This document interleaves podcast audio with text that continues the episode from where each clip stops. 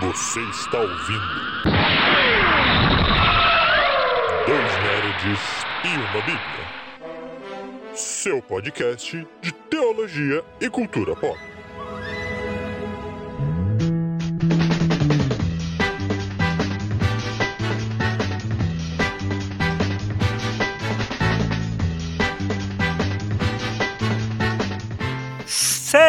Sejam muito bem-vindos, meus amigos e minhas amigas, a mais um Dois Nerds e uma Bíblia. Eu sou o Beto, seu host de plano favorito, e hoje comigo aqui, como sempre, meu grande e bom amiguinho Lucas. E aí, meu amiguinho, e aí, pessoal? Estamos aqui mais uma vez para falar de nerdice. Hoje saindo um pouco do mundo de séries, saindo um pouco do mundo dos filmes, saindo da teologia não, da teologia a gente nunca sai. A gente só muda, só muda umas mídias. E vamos falar um pouquinho de videogame aqui, né, meu amiguinho? Isso, videogame que eu já falei aqui, eu sempre acho muito difícil falar de videogame, porque videogame base principal dele é o, é o jogabilidade, né? O tal do gameplay. E aí quando a gente fala do videogame sem gameplay, parece que fica um pouco vazio. Mas tem muito jogo com história boa. Eu conversei esses tempos com o André sobre Kingdom Hearts. E hoje a gente vai dar um outro olhado em um outro joguinho aí, pouco conhecido, pouco Aí, ó, gostado pelo povo. Um joguinho exclusivo da PlayStation e um jogo chamado God of War. Joguinho que chegou de forma muito despretensiosa, meu amiguinho. Eu me lembro do primeiro God of War. Não lembro que ano, sou péssimo com essas coisas. 2005 eu pesquisei. 2005. Mas eu me recordo de God of War, eu na loja que eu comprava os meus games, os meus CDs. Na Que época você comprava os seus três jogos por dezão? Isso, algo parecido. É que a geração de hoje do PS4 e do PS5 talvez desconheça a gente só ter a opção de comprar CD. Nós não tínhamos opção de mídia é, digital que fica armazenado é. na nuvem. Mas eu me lembro quando eu comprei o primeiro God of War, ele já havia feito um grande, já fazia um grande sucesso. E eu com meu PlayStation 2 joguei muito God of War. E esse final de semana, coincidentemente, jogando Ragnarok, é, e aí pensando na nossa pauta, cara, que sensacional ver a evolução do jogo, como o jogo evoluiu bem. Esse é um jogo que envelheceu muito bem. Exatamente. Jogo fantástico. Exatamente. Jogo fantástico. E é um, é um pouco sobre isso que a gente vai falar hoje, né? Vamos dar uma olhada em como é, a temática do jogo envelheceu, amadureceu com o jogo, e isso também reflete no, seu, no jogo em si, na própria forma de se apresentar o jogo. E algumas coisinhas que, apesar de tudo, a gente consegue ver hoje muitos ensinamentos em God of War. Algo que a gente não veria nos jogos originais. Essa é a nossa temática de hoje.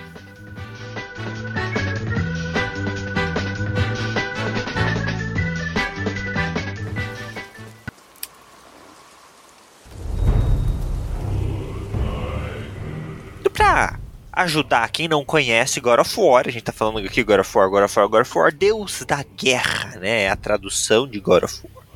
O jogo é então 2005, PlayStation 2.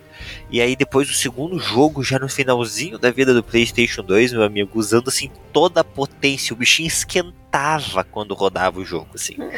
Era, convenhamos que pro Play 2 era um jogo absurdamente bom em questões gráficas, né, no que o jogo apresentava. Depois a gente teve o God of War 3 para PlayStation 3 e o jogo ficou morto, né? A, a franquia teve um outro jogo ali, alguns spin-offs de PlayStation Portátil que complementaram a história, mas até 2018 a coisa ficou silenciosa. A franquia havia encerrado.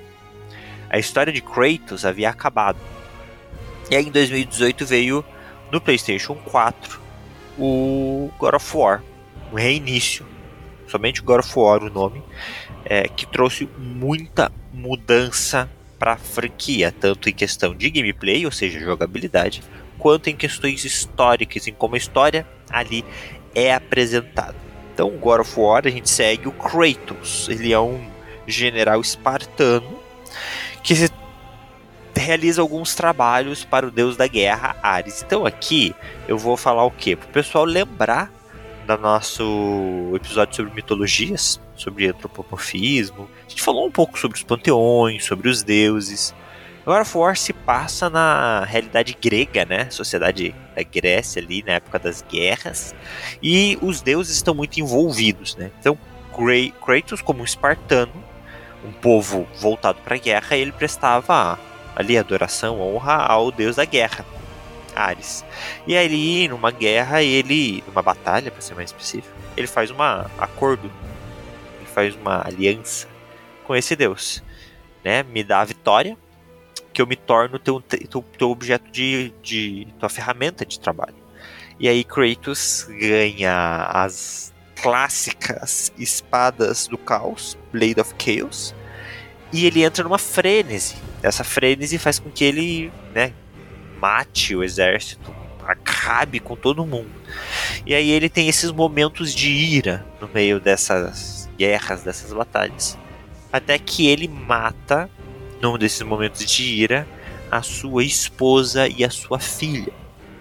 Na verdade, tudo fazia parte do plano de Ares de manipular e usar ele. Mais ainda, com isso, ele entra num estado de ira maior ainda, decidido então a matar o deus da guerra, Ares. E esse é o começo do primeiro jogo. É, então, esse é o início de God of War de 2005 para PlayStation 2, aonde então Gente, spoiler, obviamente, a gente tá falando de jogos velhos e a gente não vai entrar no Ragnarok aqui, mas até o de 2018 haverá spoilers, histórica sobre isso. É, o Kratos, então, a gente consegue matar o Deus da Guerra e ele assume o posto como Deus da Guerra. O que é muito estranho, pensar que um humano assumiu o posto de um Deus. Que até aquele momento a gente não sabe. Mas Kratos, na verdade, ele é um semideus. Ele é filho de Zeus, né? assim como Hércules. Em God of War 2, então, é ele amiguinho, fazer só uma intervenção aqui, importante lembrar também que ele tem apoio, os deuses eles estão sempre em conflito entre si, né? Então, em todo esse processo de guerra contra Ares, o Kratos está sendo apoiado pela deusa Atena. Que é a inimiga natural do Ares, né? Isso, é a deusa da sabedoria, né? É, em geral, os dois estão associados à guerra, né? O Ares e a Atena, só que a Atena, na verdade, é uma deusa de estratégias, deusa de Isso. sabedoria e tal. E ela é uma deusa que apoia o Kratos em tudo. É importante saber disso porque nos próximos God of War a relação também com a Atena vai ficar tumultuada. Muito. Mas inicialmente a Atena é quem ajuda o Kratos ali, ela, ela fornece a estratégia, né, para destruir o Ares, ele tem que achar a caixa de Pandora. Então ela, ela é a deusa que está guiando o Kratos para ele se tornar esse assassino do deus Ares. Isso. Perfeito, perfeito. É, é, é, isso é interessante também, né? porque a gente já vê isso. O jogo traz esses elementos dessa cultura, dessa mitologia grega. Caixa da Pan, de Pandora, outros deuses. Então tá tudo muito relacionado. As criaturas com quem a gente enfrenta são minotauros, medusas, arpias, criaturas mitológicas gregas. No o, em God of War 2, o que acontece? O Kratos ele continua muito nessa. Mesmo se tornando o deus da guerra e se vingando, teoricamente, ele ainda é um cara muito raivoso. E ele decide, né, os espartanos estão em guerra, estão tipo avassalando ali a agora não vou lembrar exatamente, mas assim, meio que dominando a Grécia como um todo. E o Kratos, ele intervém, ele auxilia os espartanos. Apesar dele ser o deus dos espartanos, ele não poderia intervir tão fortemente. Ele meio que deveria respeitar algumas regras, mas ele meio que, ó, tô nem aí, vou fazer o que eu quiser. E aí nisso, Zeus entra em ação. Que na verdade tudo isso é um plano de Zeus. Zeus é um manipulador aqui nessa história. É, para tirar esse domínio, né, esse título de Deus da Guerra do, é, do Kratos. E aí Kratos decide, simples e puramente, matar todos os deuses. Eu não vou simplesmente matar o Ares, né? E o God of War 2 é 10 anos depois do God of War 1, se eu não me engano. Ele ficou um bom tempo como deus. É, e aí, nesse rolê do Kratos se vingar do Zeus, que a gente descobre que ele é filho de Zeus, meio irmão do, é, do Hércules e tudo mais. E aí a Atena é uma das personagens principais que desenvolvem isso. Ela sempre está auxiliando ele, porque ela tem interesses em meio que mudar como está funcionando o status quo dos deuses, porque é, é muita manipulação e é muita maldade envolvida. Zeus não é um cara legal. Ao mesmo tempo, o Kratos vai um pouco além do que ela esperava, fazendo uma aliança com os Titãs, né? Kratos se alia a Gaia, e aos titãs, que foram os inimigos originais de Zeus, para realizar essa guerra contra o Olimpo. Né? E aí ele acaba destruindo o Olimpo, ele mata todos os deuses, ele acaba com o mundo grego. Por isso que a gente imaginava que depois do God of War 3 não haveria mais nada. Porque a gente tem uma cena maravilhosa do fim do mundo. eu, quando os caras anunciaram God of War 2018, eu fiquei, tá, e aí? Que É, isso? teve, e como o Beto falou, teve no meio disso tudo outros joguinhos, outras outras outros consoles que vinham dando complemen- complementando, mostrando a grandeza do serviço do Kratos aí pros, pros deuses. E de fato, quando terminou o 3, o 3 é um dos- era um dos meus favoritos até o Ragnarok, é, o Kratos ele faz uma, um genocídio de deuses. Uhum. O genocídio, né, dando aqui minha opinião particular, fiquei um pouco decepcionado com parte desse genocídio. Em especial com o de Poseidon, amiguinho. Muito, muito ruim a morte do Poseidon. A gente tem uma visão do Poseidon um deus tão grande. Ele é o primeiro deus a ser morto. Certo. É bem triste ali ver que parece que ele é muito fraco. Mas ali o. Quebrou suas expectativas. Quebrou. Mas ali o Kratos enfrenta Poseidon, Hades. Realmente ele destrói o Olimpo. Poseidon, Hades, Hermes. É, e aí é um detalhe, né? Esses deuses, eles têm funções. Então, uma vez que ele mata Poseidon, os mares se descontrolam. Uma vez que ele mata Hades, o submundo, o, controle das, das almas se descontrola. Então, assim, ele começa a desestruturar as estruturas do mundo. Que no, na mitologia greco-romana, esses deuses têm responsabilidades funcionais com o mundo. Né? Então, se você mata o deus da do, da água, a água perde controle. Então a água começa a subir, começa a destruir os navios. Então, assim, ele tá matando os deuses e gerando um pandemônio em terra. Ele é tra... então ele gera todo esse caos, ele é traído pelos titãs, é um caos, vira um caos, é o.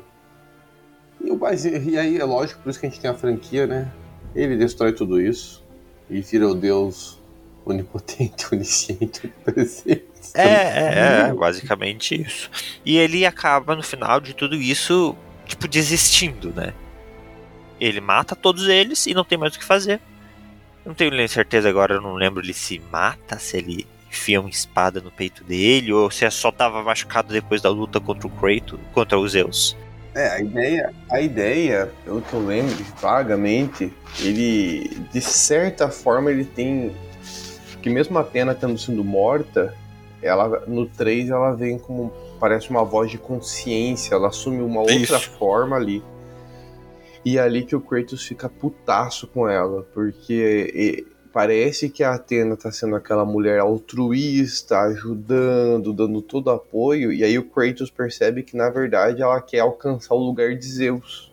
Então, com a morte de Zeus, quem agora vai assumir esse posto de o grande deus da Grécia? E aí que o Kratos vê que o interesse todo dela desde o início nunca foi ajudar ele ou ter empatia pela situação dele. Ele foi usado, assim como ele foi usado pelos Titãs, assim como ele foi usado pelo Ares, o deus da guerra. Eu acho interessante, né? A gente não tá nessa parte ainda do cast, mas ver como Kratos ele é uma vítima dos deuses. Isso, Final É, mas antes da gente entrar em God of War 2018, eu queria mesmo que a gente já observasse isso, né? Por que que esse personagem é assim, né? O cara foi usado, velho, traído, tadinho. Claro que ele não é um personagem fácil, ele não tem uma personalidade fácil. O cara nasceu em Esparta, ele era um guerreiro, ele era um general. Então é, ele vem de um mundo bruto. Agora, não precisava chegar a esse nível de traição, né? Não. E, e já que estamos falando de teologia um pouco aqui e tal, e resgatar aquilo que a gente falou no cast, que o Beto falou aqui, a gente já fez um cast de panteões, como os deuses gregos são humanos. Uhum. Aqui a gente vê uma característica humana muito forte desses deuses. É, a manipulação é uma característica humana, é uma falha humana. Quem imaginaria que um deus realiza manipulações? É, é algo bem, bem intenso assim de se, de se perceber. O, o- não tem um deus ali que se salve. A Atena Uhum. era o máximo de uma deusa que poderia se salvar de alguma coisa e no fim nem ela se salva. A Hera é nojenta, os, o, o, Hades, o Poseidon, o Hermes é do nível de arrogância fora de Isso. série. O próprio Hércules, né? Sim. Assim, não tem uma alma que se salve ali. É, é tenso da gente ver isso. No final das contas, a gente joga, né? Ou, se a gente for pensar no, na função do jogador, do player, a gente joga como Kratos, que também não está realizando algo bom. É uma história de vingança. Né? Então a gente tem ali todo um ciclo de ódio. Esse ciclo de ódio, ele só se intensifica durante toda a história. Então até no final do jogo, não sei você, meu amiguinho, é, eu já estava um pouco mais velho, né? Comparado a quando a gente começou a jogar, quando eu joguei God of War 3, eu ganhei, eu gostei, eu venci, mas a cena final dele morrendo, basicamente, dá um sentimento de tá, e aí? Beleza. Para que, que serviu tudo isso? Aonde esse, essa ira levou a ele? Destruição completa do mundo, tá ligado? Então, é igual. Eu, eu sempre vou usar isso como exemplo. É o mesmo sentimento de Shadow of Colossus. Então você realizou o que você precisava realizar. Você concluiu o seu objetivo. Mas esse objetivo, ele era no final das contas bom? Porque o sentimento que eu tive no final desse jogo foi tipo, cara, serviu de nada isso. Precisava. O cara se entregou pra ira pra nada, né? Eu acho interessante, fazendo uma reflexão bíblica, né, pensarmos né, até que ponto a vingança na nossa força tem alguma solução. É isso. Porque o Kratos, queria só a filha de volta, né? A filha e a esposa. É, isso é muito importante, né? Ele perdeu isso e ele conseguiu? Essa é a grande pergunta também que uhum. se faz no final. Ele conseguiu a esposa e a filha de novo? Não. Porque a morte é irreversível. Né? Elas morreram, não tem jeito para elas. É, aí o que, que ele fez com a ira dele? Destruiu o mundo. Resolveu a dor? Na verdade, o Kratos parece em todos os filmes que ele tenta resolver o problema da, da, da dor dele, mas a vingança não resolve o problema da dor. Ela só aumenta a dor para os outros. Os outros agora estão com dor também. Uhum. É, isso resolveu é isso. o problema? Essa é a solução? Isso torna ele realizado? É complexo, é uma questão para pensar bastante muito, aí. Muito. É... E, a, e o, o jogo é, é um jogo hack and slash, né? Então é de espada e destruição, seria isso, né? E, e ele é conhecido como seu jogo de clicar quadrado, porque o gameplay desse jogo aparece um monte de inimigo e você só vai clicando ali o, o, a tecla quadrado do controle. Então, quem não conhece um controle de PlayStation, pesquisa aí, você vai ver qual é o quadrado. E é quadrado, quadrado, quadrado, quadrado, metendo porrada. Você não tem muito. Tem ali uns puzzles, né? Uns quebra-cabeças no jogo. Mas a, a questão ali é muito porrada, porrada, porrada, porrada. Não é um jogo que exige do jogador. Ah, você só sai metendo porrada, porrada, porrada, porrada, porrada, porrada, sangue, sangue, sangue, sangue. E aí, e isso é muito do personagem. Ele é um personagem que ele só vai. Ele só vai matando, ele só vai destruindo, ele só vai matando. Aí ele tem lá um, um cara que vem e fala: Olha, né, ele, você, eu, eu, tenho as minhas asas, as asas do Ícaro, eu não, eu não, esqueço da cena das asas do Ícaro. Ele vai lá, ele meio que liberta o Ícaro, o Ícaro, ah, legal, agora a gente vai, né, eu te levo, eu, eu te ajudo. Aí ele pega, arranca a asa do cara, taca o cara penhasca abaixo e pega a asa para ele. Tipo, ele não precisava ter feito isso. Mas tudo ao redor dele se torna uma ferramenta para ele solucionar esse desejo de vingança. Então, assim, ele se perde totalmente nisso. Ele tem um motivo, um motivacional bom até. Que essas saudades da, da filha, da esposa, elas sempre aparecem na história para remeter a esse passado dele. Mas ele realmente ele é um caos devastador que vai destruindo tudo a, ao redor dele. Eu acho que a grande transição para o novo God of War. Né? Para mim foi uma das grandes tra transições quando eu joguei o primeiro, hoje tem, tem dois jogos né, no, na, na, na, franquia nórdica.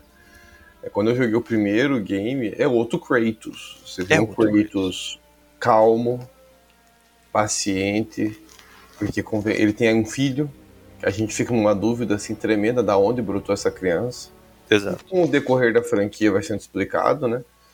É, mas ele. E o, e o Atreus, que é o filho dele, é muito chato um moleque chato. no segundo também? Cara, no segundo ele dá uma leve amadurecida, mas continua chato. Leve. É, leve. É leve amadurecida porque daí ele surge uma. A gente não vai. Pelo que, não é, vamos não spoiler, spoiler muito, nem pra mim, do, por favor. É, mas o, o, filho dele ele acaba tendo uma importância muito, muito grande em toda a trama, né? Sim. Por isso que o filho dele tá ali. Então, com, a, com essa mudança com essa trama específica do filho, no segundo game dá uma amadurecida boa ali. Mas ainda é chato. É muito chato, moleque chato, raivoso. E o Kratos tem uma paciência, cara. Você não vê o Kratos irado. Ele tem uma paciência, movimentos lentos, Isso. pacato. O, o, o, o, game começa, aquela cena inicial pra mim é icônica. Ele machadinho na árvore. Cara, é, é- Aí- a primeira vez que eu joguei, é, eu, eu fiquei louco, velho. Eu fiquei doido. Eu fiquei doido. Fiquei- porque é, pra mim é uma das melhores introduções assim, de jogos. É primeiro momento de jogo. God of War 2018, pra mim, é épico em apresentação início de jogo. Lembro também do outro que é, é no sentido de a gente ter um envolvimento nessa historinha inicial é o Batman Arkham City. City não, Knight, Arkham Knight. É o começo do jogo que também é maravilhoso. Mas, cara, é, é muito diferente. E eles refletem isso na forma como o jogo funciona. Né? Esse modo de agir do Kratos, mais cadenciado, mais pesaroso. Isso é refletido no gameplay do jogo, que não é mais somente um hack and slash onde você sai metendo o quadrado. Ele já se inspira no Souls-like, né? Então ele já tem um, um- uma câmera que não é mais isométrica lá em cima da tela, é uma câmera de ombro, né? Que a gente chama. A gente tem uma configuração de gameplay onde o ataque é feito no, no RL, que é em cima do controle, então isso já é bem diferente. E, e tem que pensar, o não X adianta não você. pula. O, O X não pula. pula, gente. Isso pra quem é jogador de play vai me entender. Foi difícil. Pra quem joga Zelda, tá acostumado. o X não pula no Zelda também. Só nos no- os únicos Zeldas que você pula é o Breath of the Wild e o Tears of the Kingdom. Ou quando você pega algum item em algum Zelda antigo ali, item específico pra pular. Fora isso, o Link não pula. Pelo amor de Deus. Ah, não, Quer dizer, ele pula assim, ó, tô numa plataforma, vou andar para a próxima plataforma, ele pula automaticamente, mas não tem um botão de pulo. Gente, é um impar. Pra, pra mim, RPG no, no, no Play, sempre X pulou em qualquer jogo. É, um, é regra. Padrão, O God é, of War re- é regra. a regra. Muito bom. bom. E não, sai, não adiantava você sair correndo, metendo a, a louca nos bichos. Tem que pensar. Os inimigos são mais difíceis, é um jogo onde você tem que defender e atacar. É um jogo mais estra- de mais estratégia. Ele traz mais elementos de RPG, né? Então, obviamente, pra quem não entende, quando a gente fala em elementos de RPG, eu tô falando de uma progressão de personagem. Você tem experiência, você tem nível pra evoluir. Quando você evolui de Sim. nível, você distribui habilidades.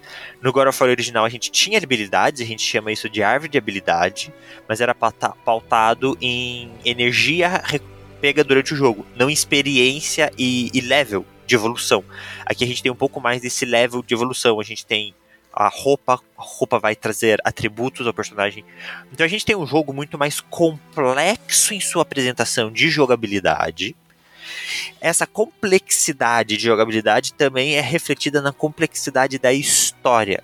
Então ele é um jogo muito mais carregado pela narrativa histórica do que pelo jogar. Os jogos originais era muito mais o jogar. A narrativa às vezes pouco importava.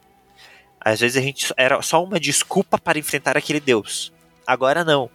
Todo jogo está pautado na narrativa. Isso traz um outro nível de aprofundamento para o jogo. God of War 2018, ele ganhou jogo do ano em 2018.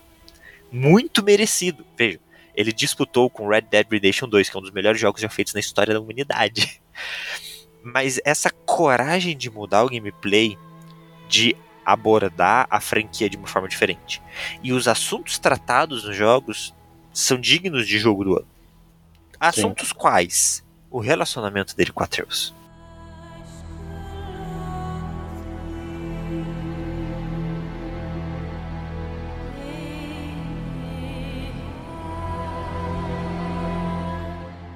E é muito bom vermos essa mudança no Kratos de um. Ah, ele continua sendo um deus de ira e vingança? Então, de certa forma, sim. Mas é até uma das coisas que no de 2018, o, eu esqueci o nome do deus nórdico que ele enfrenta, o, o Baldur. O Baldur até tira sarro dele, né? É você o deus da guerra? É você o cara que exterminou os deuses gregos? E eu achei, acho legal isso porque passa uma impressão para nós que parece que o universo do God of War foi resetado. Não, não foi resetado.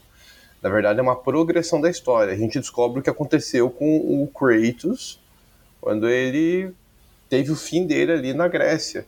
Ele foi para as terras nórdicas e Se isolou. viveu ali, viveu ali a vida dele, né? Casou, teve um filho. E Ele abandonou o passado dele, né? Exato. Então o Baldur ele vem tentando resgatar, ué, mas não é você o grande matador de deuses e tal. E em toda essa provocação, o Kratos não se ira. O que deixa o Kratos irritado no God of War, tanto no 2018 quanto no Ragnarok, é ver o Atreus correndo perigo. Você quer ver o cara puto, você quer ver ele destrutivo, mexe com Atreus. Ah, aí, aí o. Só que mesmo assim, não é o, o- Não, mesmo nesses momentos, não é o Kratos da Grécia. Uhum. Então ele- revela a ira dele, mas é uma ira muito mais paternal mesmo, e não chega a Isso. ser uma ira descontrolada. E também, muitas vezes, o Atreus, ele é um cara raivoso, né? O Lucas já falou. Então, quando ele vê o Atreus tomar atitudes que lembram o passado dele, aí ele também fica. Porque nenhum pai quer ver o filho cometendo o mesmo erro Pois é. que ele já cometeu. O, é muito interessante ver isso, que é, dá a entender, e aí tenta focar aqui no God of War 2018, meu amiguinho. Mas assim, o que que eu, eu não sou um cara que me aprofundo no jogo, leio todos os textos que o jogo oferece, eu tenho preguiça. Mas o, que me deu a entender é isso, cada panteão de Deus tem o seu próprio domínio. Então assim, o Kratos, ele destruiu ali o domínio dos gregos, mas ali a região nórdica continua existindo, porque os deuses que cuidam ali, o deus da água dali, o deus da terra dali, eles ainda vivem. E ele se isola ali, se exila ali, é, quando ele tem esse relacionamento, não vou lembrar o nome da mulher, Lauf. Lauf, perfeito. E o Atreus nasce, ele não se relaciona com Atreus. Ele é um pai distante. Quem cuida é a Lauf. Então, o Kratos é grego. Ele não sabe ler nórdico. O Atreus sabe. Então, é, a gente vê algumas coisas desse relacionamento pai-filho que quando a Lauf. Porque qual que é a história do jogo? A Lauf morreu, morte morrida natural, aparentemente. E o desejo dela era que as cinzas dela fossem é, espalhadas no pico mais alto dos sete reinos. Nove, sete. Ah, não vou lembrar quantos reinos são, mas é o pico mais alto da região. Isso. E aí, então, é, começa o jogo, e essa é a cena que a gente estava falando, com o Kratos pegando madeira para cremar o corpo dela. É, essa madeira, essa árvore que ele usa, era uma árvore que te fazia proteção na região onde eles moravam. Então eles moravam numa região protegida, num bosque protegido. E assim que, assim que essa proteção é encerrada, o Baldur já aparece para incomodar. E os deuses já começam a aparecer. Atreus não sabe que o pai é um deus. Atreus não conhece o pai. O pai é um gigante misterioso para ele. E tanto o Kratos não conhece o filho, quanto o filho não conhece o pai. Então o jogo vai tratar sobre isso. Então a gente vai ter, claro, o Kratos ensinando o Atreus, olha, vamos matar um viado aqui. né? Você tem que fazer isso. Seja inteligente, não deixe os sentimentos falarem mais alto, não se ire, leve até o final. Ó, você acertou a flecha, agora você encerra a vida do bicho, você tem que respeitar a natureza. E aí a gente vai ter momentos do Atreus, olha pai, essa runa significa tal coisa. Isso palavra se escreve assim. Então a gente tem o quê? O pai aprendendo com o filho, porque os pais aprendem com os filhos. E a gente tem ele como pai tentando ensinar o filho também. É muito bem feito esse relacionamento. O jogo tem diálogo o tempo inteiro. Então vai lá, você vai jogar o jogo, você vai ligar ele em português, que é maravilhosa a dublagem. E todos os diálogos são importantes para a história, para o relacionamento deles, para a gente compreender esse Kratos que é extremamente profundo como personagem. É o. Estava comentando da dimensão do, do, do jogo. Falando de Ragnarok, faz tempo que eu joguei 2018. Mas falando em livro de Ragnarok, o diário é algo que você não vence. Que é onde eles vão colocando todas as informações extras. Uhum. Eu tô, eu tô no Ragnarok tentando platinar o jogo, né? Tá sendo agora a nossa, a nossa missão lá em casa. Platinar, São pra quem não sabe, é realizar todas as missões extras. Além do Isso. jogo, tem as conquistas. Ah, faça tal missão em 5 segundos. É, não leve nenhum, um, nenhuma, um- nenhum golpe de tal chefão. Então, É isso aí. Então a gente tá nessa tarefa extremamente difícil tentar platinar o jogo. E aí você vai vendo que o universo é muito grande. Eu tava falando pro Mikael, né? A gente deveria ter. A próxima vez que a gente for jogar o jogo inteiro, né? Tentar reiniciá-lo. Tentar fazer essas desgraças, essas conquistas antes de avançar na história. A É. gente é muito ansioso, né? platinadores normalmente estudam as platinas antes de sequer começar o jogo. Cara, é difícil, cara, porque voltar e ter que ir atrás de tudo de novo, ô, coisa mais chata do cão. Né, Mas aí você vai vendo como o jogo, como o universo é vasto. A- O Kratos ele acaba se enfiando no 2018 em uma outra trama de deuses, né? Então, por que, que o Baldur vai perturbar eles ali? Tem uma trama própria ali do universo nórdico que vai ser mais desenvolvida no Ragnarok. Mas o jogo ele é bem despretensioso. A proposta parece-nos que é acompanhar o Kratos e o Atreus na- no último pedido da Lauf. Quando que eles vão cumprir esse, esse desejo? No final do jogo. É no final do jogo que eles chegam no pico do monte. Só que até chegar nesse pico, a gente tem um intenso desenvolvimento da, da relação paterna ali entre o Atreus e o Kratos, muito Hum. intenso. A gente tem um grande desenvolvimento da história na relação do Kratos com os deuses e vamos compreendendo um pouco da, da trama por trás do Atreus, quem é Lauf, quem é Atreus. A gente vai vendo que o Kratos também é meio que pego de, de, de- de- surpresa nessa história. Tem muita coisa que ele não sabia também, que a Lauf não falou. Aí eu fico imaginando a menina, como que é o casamento desses dois, né? Porque parece que eles não conversavam muito entre eles ali sobre passado, não conversavam muito sobre planos. Eu não sei como É. que o Kratos e a Lauf se relacionavam, porque tudo parece ser uma surpresa. Então, o, o Atreus e a Lauf tinham uma grande proximidade em relação ao, em relação ao Kratos, né? Como o Beto falou, e o Kratos não, não era muito próximo do Atreus. Mas em compensação, o Atreus, todas as memórias que ele tem de uma figura de cuidado é com a mãe. A mãe que ensinou ele a caçar, a mãe que ensinou ele toda a história da mitologia nórdica, a mãe ensinou ele a ler. Ah, então, assim, é, a mãe e ele parecem compartilhar muitas coisas. Eu fico pensando, o que, que Kratos e Lauf compartilham? Hum, É uma das minhas dúvidas. muito Que não bom. é respondido, o jogo não vai responder isso, né? É- Não é o objetivo é- do jogo, né? O jogo é é. mais sobre ele e o filho. Exatamente, é coisa de fã. Ainda mais quando você, quando você entra. é que não vamos dar spoiler do Ragnarok aqui, mas no Ragnarok muita coisa vai ser expandida dessa relação. E a dúvida continua. O que, que esse casal falava? Não falava nada um com o outro, ficava olhando pra cara do outro ali na, na, na casa. Só pode, é a única explicação. É, ou é aquilo. O, o, o Kratos, ele é esse cara que quis esconder o passado, né? Tem uma cena no God of War 2018, onde ele tem que enfrentar o passado pelo bem do futuro do filho. Isso é maravilhoso. E aí eu fico imaginando isso, sabe? É, é, talvez o relacionamento deles tenha sido isso. Olha, do nosso passado, não vamos falar porque não importa. É, pode ser, sabe? Eu só tô supondo aqui. Porque às vezes a gente simplesmente quer deixar o passado pra trás. O Kratos, nitidamente, queria deixar o passado dele pra trás. Ele teve um relacionamento, ele matou a esposa e o filho, ele queria abandonar essa forma de ser agressiva. Então o que, que eu imagino? O medo de se relacionar com a família novamente. Então, a, imagino que a Lauf tenha feito bem pra ele e curado algumas coisas, mas ele, eu tenho certeza que ele tinha muito, é, ele tem medo de se relacionar com a Atreus até que ele seja obrigado a. Não é que ele não gosta da criança, não é que ele não gosta de ser pai. Mas veja, ele matou a outra filha.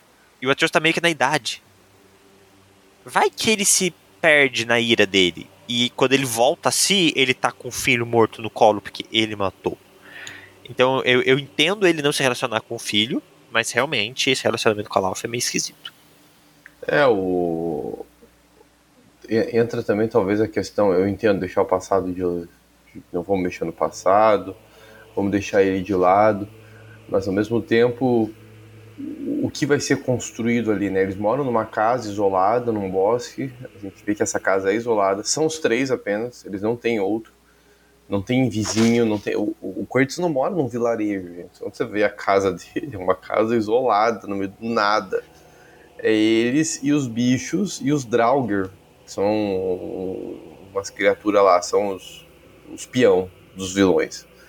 Então, assim, é, por que viver num lugar desse, né? Na verdade, a trama tá nos dando uma dica, né? Tem razões para isso. Por que, a Lauf quis se isolar e tal. Tem um plano, tem um propósito ali, né? E, enfim, o fato é que os dois se amam, né? O, o, o Kratos, ele tem... Todas as vezes em que ele menciona a Lauf ou que ele vai ter uma despedida com a Lauf, é muito emotivo, assim, é muito emocionante o negócio. Então dá para perceber que existe uma relação, sim, entre os dois. Só não ficamos no mistério em saber mais detalhes de como que ela acontecia. Mas acho que com isso, amiguinho, a gente pode entrar um pouquinho, a gente falou aqui algumas coisas já da história do Kratos e tal, vai tentar falar um pouquinho de coisas teológicas que a gente vê da história aí do, do Kratos.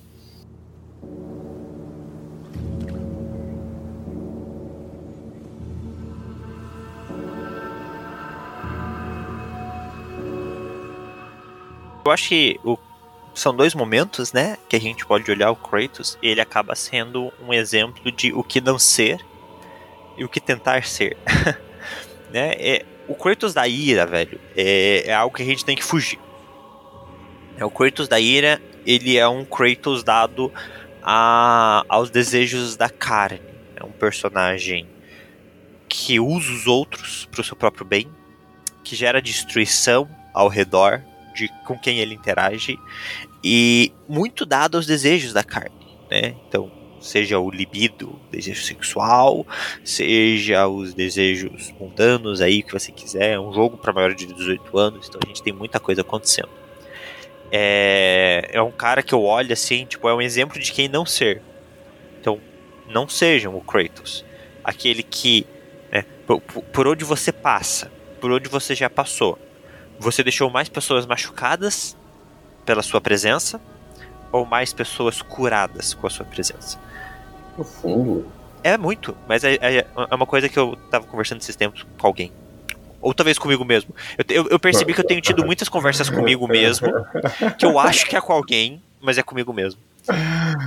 A gente ah, muito é... fala de quem nos machuca. Pelo menos eu, tá? Eu muito falo de quem me machuca porque as pessoas que me machucaram fizeram cicatrizes na minha vida. Mas eu pouco observo as pessoas a quem eu machuquei. Eu pouco paro para observar as ações que eu realizei e quando eu realizei, porque eu realizei, que geraram cicatrizes nos outros. Então, eu vejo esse Kratos como um cara que gera cicatrizes. Obviamente, não tem cicatriz quando você mata a pessoa, porque a pessoa simplesmente morreu. Ela não vai viver com essa cicatriz. Mas, não é disso que eu tô falando. Mas eu acho que é legal. Uh, talvez poderíamos traduzir isso para dois, dois termos, né? É, como que a gente lida com o que nos machuca? A gente pode lidar de uma forma egoísta. Eu sou ferido, eu sou machucado, eu estou sofrendo e o que importa é o que eu estou sentindo, é o que eu estou passando uhum. e tal. Ou a gente pode lidar com uma certa empatia beleza, eu estou sofrendo, mas será que o outro que me feriu ou os outros que estão ao meu redor também não estão sofrendo por alguma razão?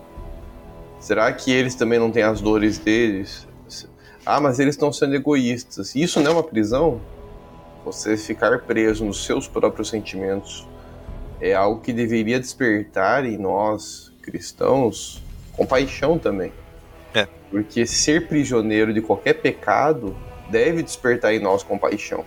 Uhum.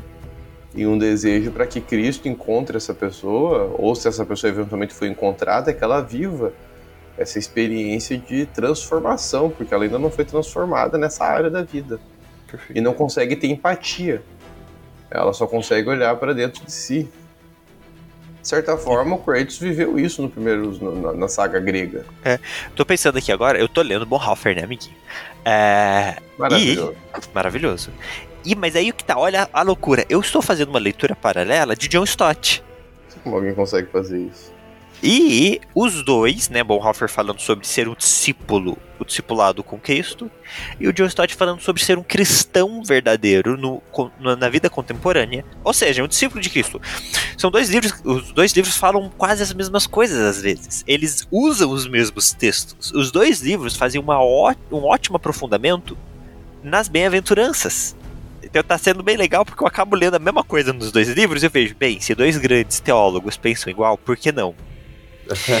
e aí, o que que eu tô querendo? Eu tô, eu tô pensando aqui na justiça. Bem-aventurado os que têm sede de justiça. Qual que é o. Ah, eu tenho que lembrar. Bem-aventurados os que têm sede. A recompensa? É, qual, qual, porque a deles é a recompensa? Porque eles serão fartos, né? Eles receberão essa justiça. Os dois falam o quê? A justiça não é nossa. A justiça é de Deus. Eu até postei no meu story esses dias é, sobre isso no livro do Stott, né? Ele fala: veja, quando você se sente irado, quando você sente necessidade da, que a justiça seja feita, a gente tem que se perguntar de onde vem essa ira. Essa ira vem de mim, porque eu tô me sentindo é, machucado, me sentindo atacado, ou essa justiça vem de Deus, porque eu estou vendo o reino ser atacado. É, então, não é aquilo. Não tem problema eu, eu me irar, mas por que, que eu estou me irando? Por causa de uma justiça humana corrompida ou porque eu estou olhando a justiça divina? O Kratos é um cara que estava completamente na sua própria justiça. Sim, o, o, na verdade, todos nós somos, né? Nosso motivo de ira raramente é questões do reino de Deus. Nós nos iramos porque os nossos sentimentos foram machucados porque alguém mexeu na nossa zona de conforto e segurança. Então, nossos desejos de vingança, eles são frutos do nosso egoísmo, da nossa dificuldade de processar a dor e o sofrimento. Voltando no Kratos, né? Ah, perdeu a esposa e o filho Cara, isso deve ser uma dor terrível. Eu não sei, eu não sei como é essa dor. Não vou dizer que eu sei, porque eu não sei. A dor de perder uma esposa e a dor de perder uma filha. E saber que a pessoa que empreendeu essa dor foi uma pessoa em que ele confiou, foi o Deus da guerra. É, eu não sei como é essa dor, não faço ideia. Agora, focar somente nesta dor vai fazer justiça para ele? Matar Ares foi suficiente? E aí eu gosto de trazer para a própria teologia bíblica. Nós temos uma teologia bíblica que lá no Pentateuco nós temos uma orientação parecida com essa da vingança do Kratos, que é o famoso olho por olho, dente por dente. Então, uma pessoa que mata, se ela matou voluntariamente, a pena dela na lei vai ser algo proporcional a essa dor. Então, a pena dela provavelmente vai ser a morte também. Então nós temos no Antigo Testamento, na lei do Antigo Testamento, mostrando essa coerência relativa entre a aplicação da justiça nas diferentes instâncias. No entanto, quando nós entramos na Nova Aliança, no Novo Testamento, nós vemos que toda esta lei veterotestamentária não resolveu o problema. Porque não houve justiça. Porque o homem continua mal. Porque justiça, na concepção teológica, é quando há uma dissolução do mal. O mal é dissolvido, o mal é justificado, o mal some. E isso não acontece no Antigo Testamento. Por quê? Porque homens são maus. Eles nunca conseguem, ninguém consegue. Então o Kratos está tentando fazer a justiça dele, mas fazendo o mal. Ele está fazendo o mal. Se não é para os deuses, vamos tirar os deuses da história, ele está fazendo mal pro resto do mundo que depende desses deuses. Como o Beto falou aqui, se matar o Poseidon é você fazer um rebuliço nos mares. Como que o pessoal vai viajar agora de navio? Você matar o, o Hades é fazer um rebuliço no mundo dos mortos. Você matar o, o Hermes, sei lá o que, que o Hermes faz lá no céu. Mensageiro. É, é, é você fazer uma rebelião com os comerciantes, ele é um deus dos comerciantes. Você vai acabar com o WhatsApp acabar com o WhatsApp. Você matar o Ares, uma, uma cultura que vive da guerra, você está complicando a questão da guerra. Então, se você está mexendo, você está ferrando todo o mundo.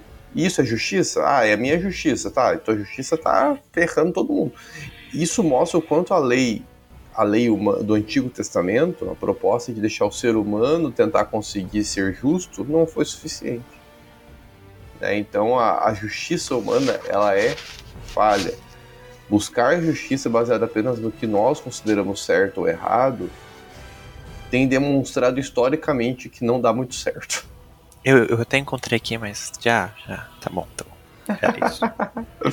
É a ira justa e a ira injusta. A ira justa é aquela ira que foca na justiça divina e dá a Deus o direito da justiça. É, é ele que vai realizar a vingança. E a ira injusta é quando a gente se deixa corromper pelos desejos humanos e daí a gente tenta atuar em cima dessa ira. Que é isso. Mas eu... Beleza. Mas o nosso Deus se ira, amiguinho, é, aqui é uma questão interessante, né? Vamos entrar nisso, por favor. Não é, não, é, não é longo, não, porque o nosso Deus se ira, só que é justamente essa ira justa. O nosso Deus se ira quando o nome dele é ofendido, quando as leis dele são ofendidas. Ah, mas isso é egoísmo. Não, o nosso Deus não é egoísmo, porque diferente de nós, ele não é corrompido pelo pecado. Exatamente.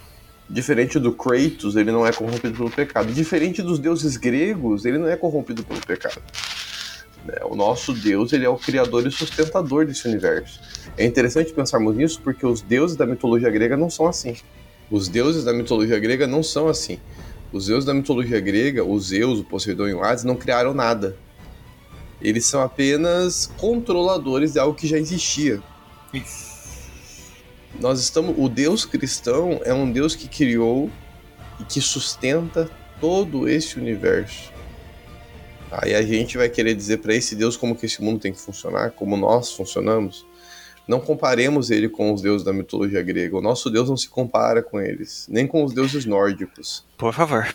A gente tem aqui até aqui uma coisa muito interessante, meu amigo. É, o Zeus, né, que é o grande deus da mitologia grega, aqui na história, né, na realidade de God of War, ele é um cara manipulador e com desejo de poder, beleza. O Odin, até onde a gente vê em 2018, ele é um deus com muito medo da morte é, eu, eu vejo Odin na mitologia nórdica como um todo como um cara que tem medo da morte. O desejo absoluto do Odin é evitar o apocalipse. Porque ele teve essa visão, né? Ele conversou com as tríades lá. Ele sabe que o mundo vai acabar, ele sabe que vai acontecer o apocalipse. Então, ele quer de qualquer forma evitar o apocalipse, desculpa, o Ragnarok. E é muito interessante que a gente tem um deus medroso no final das contas. Um deus que todas as suas ações são pautadas em cima desse medo. Eu não sei se eles trouxeram esse deus pro Ragnarok, né? Pro God of War. Mas o Odin, ele é esse deus. E eu acho muito engraçado um deus que tenha medo. Faz sentido um deus ter medo. É, porque quando a gente olha pro nosso deus como ele é superior, acima de tudo, do que? Do que Deus terá medo? Pelo contrário, quando a gente olha para a Bíblia, né, a gente entende que em Deus a gente tem que abrir mão de todo medo, porque quando a gente está em Deus, não há nada na Terra que possa nos afetar. Por que, que eu vou ter medo, por exemplo, do futuro, se o futuro a Deus pertence? Por que, que eu vou ter medo? E aí, vejam, eu vou falar uma coisa muito séria aqui, não se ofendam. Não é desmerecendo a vida e a dificuldade de cada um. Por que, que eu vou ter medo de uma doença? Independente de qual for essa doença, sendo que a minha vida na Terra é provisória e o porvir é o que me traz esperança. E mesmo que eu tenha uma doença que cause muita dor e que vai ser muito difícil de eu lidar aqui em Terra, o futuro em Deus está garantido. Eu não tenho por que eu ter medo das coisas da terra. Não tenho medo daqueles que podem atacar o teu corpo ou te machucar, mas sim daquele que pode jogar corpo e alma no inferno. Então eu não consigo ponderar o medo muito menos numa imagem divina, que é para ser uma imagem o quê? De poder. E se há poder, não deveria haver medo. Então, o medo para mim é uma completa demonstração da imperfeição que esses deuses representam. É, o Baldur, ele é um deus que não morre, não pode morrer, porque a mãe, com medo da morte do filho, realizou ações. É, a, a, o medo permeia a vivência do panteão nórdico. Eu acho isso muito doido. Sim, e de novo, só evidencia um Deus diferente do Deus cristão. Por isso que eu quis resgatar essa questão do, da ira divina sem entrarmos em minutos. Nosso Deus ele se ira sim, não tem por que não se irar. Onde há injustiça, vai ter ira. Só que a ira de Deus, diferente da nossa, é uma ira justa. Porque ele é uma referência de justiça. Ele sabe qual era o propósito dessa criação. Ele mais do que nós, sabe a consequência do mundo caído, porque ele estava lá quando esse mundo caiu. Ele estava lá quando Adão e Eva comeram do fruto, e ele estava lá quando puniu Adão e Eva. Então, ele sabe as consequências, ele sabe o que tinha antes, o que veio depois. O nosso Deus não teme as coisas porque ele tem planos, e os planos dele se cumprem. Existem planos que são decretos não tem negociação, vão se cumprir. Olha que interessante o Ragnarok. Ragnarok, na cultura nórdica, em tese, não é algo que um deus consegue impedir. Não só aqui da área de religiões, mas do o pouco que eu conheço da mitologia nórdica, o Ragnarok é um de, seria um decreto. Uhum. Não há escolha. O Ragnarok vai acontecer. E é um ciclo. Então, Ragnarok ele é sempre um, rei, é um fim de uma fase e o reinício de uma nova fase. Então não, não tem fim. O Ragnarok ele sempre vai, vai chegar. Não sei se é visando um grande final ou não. Aí eu já não sei. Aí são. É, tanto Ah, que o é, Ragnarok na mitologia nórdica, ele deixa até bem claro ali, pelo que a gente tem do, dos contos, né? A mitologia nórdica é muito complicada. Mas a gente tem até, tipo, quem são os deuses que vão morrer e quais deuses vão sobrar para a reconstrução. No caso, Odin, ele não sobraria. Mas um dos filhos dele, e aí eu tô tentando lembrar o nome, não é o, o Baldur, obviamente. É... O Baldur é um dos que morre, inclusive, né? É um dos Não, que... o Baldur morre muito cedo. O Baldur É. morre muito cedo. Antes do Ragnarok. Baldur É. morre, o. O. Heimdall morre. Alguns morre. aí que. que eu me lembro também. Jogando. Joguei muito Age of Mythology na minha É. vida. Lá eu aprendi bastante. sobre Ah, sei que tem um outro, de, outro irmão do, do Thor aí que, que é um dos que vai sobreviver, vai ficar. É, então é isso, né? É o teu fim, não é o fim de tudo. Mas mesmo assim ele não, mas eu não quero. Mas é interessante a gente ver como, sendo um decreto, o deus nórdico não consegue controlar, porque está além de si mesmo, e além disso teme. Ele teme o Ragnarok realmente. O Odin não quer mais o Ragnarok. É, e ele teme isso e tal. Deus fajuto é esse? Aham. Que Deus mequetrefe. Gente, sabe quando que o Kratos enfrentaria o nosso Deus, o Deus cristão? Nunca. Primeiro porque o nosso Deus cristão é invisível. E segundo porque eu sempre imagino qualquer pessoa que enfrenta o nosso Deus como aquela guerra do Apocalipse que não acontece. A guerra do Armagedon nunca aconteceu, gente. O relato do Apocalipse diz que o diabo reúne lá os iníquos do mundo todo, vão para cima da cidade santa, não tem guerra.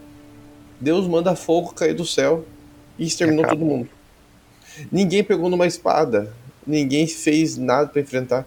Vocês me perdoem, você acha que o nosso Deus, e aí é como um Odin, é como um Zeus? Não. Ele É aquilo, muito- né? Para ter uma guerra, teoricamente, tem que ter dois lados com nível parecido de capacidades para ser uma guerra. Não é nem uma batalha, não é nem um desafio. Fajuto demais, fajuto demais. Amiguinho, pra gente passar aqui pro nosso final, momentos finais aqui, observar então, é, a gente falou muito, né, acabamos, eu me empolguei nesse Kratos Destruidor, mas quando a gente olha pro Kratos é, do 2018, então, é, a gente vê um cara assombrado pelos fantasmas do seu passado. E aí o que, que eu quero trazer aqui? É, eu entendo, veja, eu entendo, você vai entender muito mais do que eu o que eu vou falar aqui. Eu entendo quando a- alguém entra no relacionamento e faz isso que o Kratos fez. Digamos, vou esconder o meu passado. Mas veja o quão danoso isso foi na vida do, é, do Artreus. Né? O Artreus, ele não sabe que é um semideus. Na verdade, nem semideus, né? Ele é um deus por completo. Hum. Que é filho de, é, duas divindades ali, duas criaturas mitológicas, vamos colocar assim. O fato dele não saber que ele é um deus, mas ele viver como homem, gera no ser dele uma doença autoimune. Ele está se destruindo. Então Kratos tem que enfrentar o passado, aceitar o que ele fez no passado, né? fazer as pazes com as escolhas e decisões dele, para que o filho possa sobreviver. Eu acho isso muito inteligente. Eu acho esse momento na, na trama do God of War 2018 maravilhoso. E o que eu quero pegar aqui é o seguinte: eu entendo que às vezes a gente quer esconder os pecados do nosso passado. Tem pessoas que têm passados muito complicados, né? Muito tenebrosos. Mas veja, nada que está em oculto é algo que é do Senhor. Então, muito melhor é se apresentar o fato e, e construir a partir dele do que esconder. Então, por exemplo, o Atreus foi lá e matou um deus. E o Kratos fala, ah, você não pode simplesmente sair aí matando deuses. O Atreus olha pra ele e fala assim, tá, e o que, que você sabe sobre isso? Se o Kratos desde o começo já tivesse deixado claro para ele, olha, eu sou um deus, eu já matei deuses e eu sei que isso não dá boa, o Atreus não teria feito. Então, essa informação teria impedido o Atreus de cometer um erro, né? E aí agora eu jogo pra nossa vida. A gente não tá vivendo num mundo de mortes e tudo mais, e de vamos matar deuses. Mas veja, há coisas que a gente esconde no nosso passado, que seja porque a gente quer esconder porque a gente não tem essa informação, que isso pode gerar muitas consequências. Se a gente for falar, por exemplo, no mundo médico, há coisas. Eu preciso fazer exames. É, preciso fazer cuidados médicos, porque assim, se eu sei que alguém na minha família tem, sei lá, um câncer, eu tenho que fazer exames sobre este câncer. Então, há coisas que não podem ser escondidas. Seja um pecado que aconteceu lá atrás, seja uma dificuldade de relacionamento que precisa ser corrigida, sabe? Por exemplo, estou jogando exemplos muito gerais aqui, gente. Você está num relacionamento é, com uma pessoa e você teve um relacionamento no seu passado e você não conta desse relacionamento. Ele era um relacionamento todo certinho e tudo mais, e você não conta. E aí um dia vai aparecer para você, tipo, ó, oh, tem um filho, e você tem que cuidar desse filho, que é de um relacionamento passado, e você não contou isso pro seu relacionamento presente. Como é que você vai lidar com isso, com essa coisa que você escondeu? Né? A gente não pode esconder o nosso passado. É, eu, eu acho interessante essa questão do a gente fazer as pazes com o passado. Fazer as pazes com o passado não é esquecer do nosso passado, mas sim é relacionarmos com ele de tal forma que ele não nos gere mais a dor e o sofrimento que ele causou no passado. Talvez o nosso passado seja doloroso, mas a gente pode voltar para ele e resgatar o que foi realizado lá sem isso causar a dor e o sofrimento que gerava antes, mas sim como um relato. Um relato pro Atreus. Atreus, ó, olha quem eu era, cara. Isso deu muita merda. Não quero que você seja isso. Então acho que não falar do passado demonstra realmente que nós temos feridas não tratadas. Isso. Não houve tratamento, não houve cura. E talvez é o momento de o nosso momento de apelo no Dois Nerds e uma Bíblia. É o uhum. momento, se você está percebendo isso, você dá uma pausa na tua vida, senta, conversa com o teu pastor, com o teu discipulador e fala, olha, eu não consigo, me causa dor ainda, ainda é uma mágoa. Talvez, se nem, se nem conversa com o pastor resolver, é hora de acionar um psicólogo, sei lá. Você tem que acionar alguém que ah, ajude mas, você. Mas já tá, todos, já foi tudo resolvido na cruz de Cristo. A Beleza. A justificação foi. Agora tem que tratar. Pois tem é. o mental por trás, tem o relacional por trás.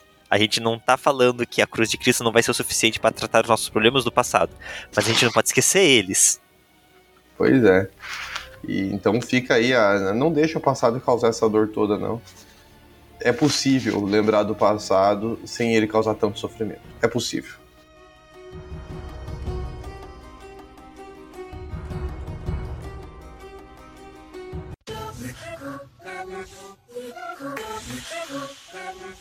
É isso aí, meu povo. Obrigado, como sempre, por, por ficar aí uma hora ouvindo a gente falar e falar e falar sobre God of War e um pouquinho do que a gente consegue aprender nessa franquia que, cara, cresceu muito, desenvolveu muito. Parabéns a todos os envolvidos aí por esse jogo maravilhoso, pela maturidade, os caras conseguiram com uma maturidade muito boa olhar um jogo que não tinha uma história lá, essas coisas e falar assim, ó, vamos transformar isso daqui em algo bom.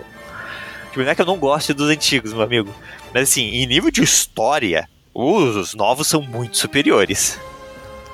Os novos são, né? em questão de história, desenvolveu muito. Amadureceu, né? É, é, isso. Mas é isso aí, pessoal. Estamos aqui finalizando. Gostamos muito do God of War. E você gosta de falar de game? Você curte isso? Quer que a gente fale mais de game? Quer que a gente fale mais de God of War? Compartilha aí.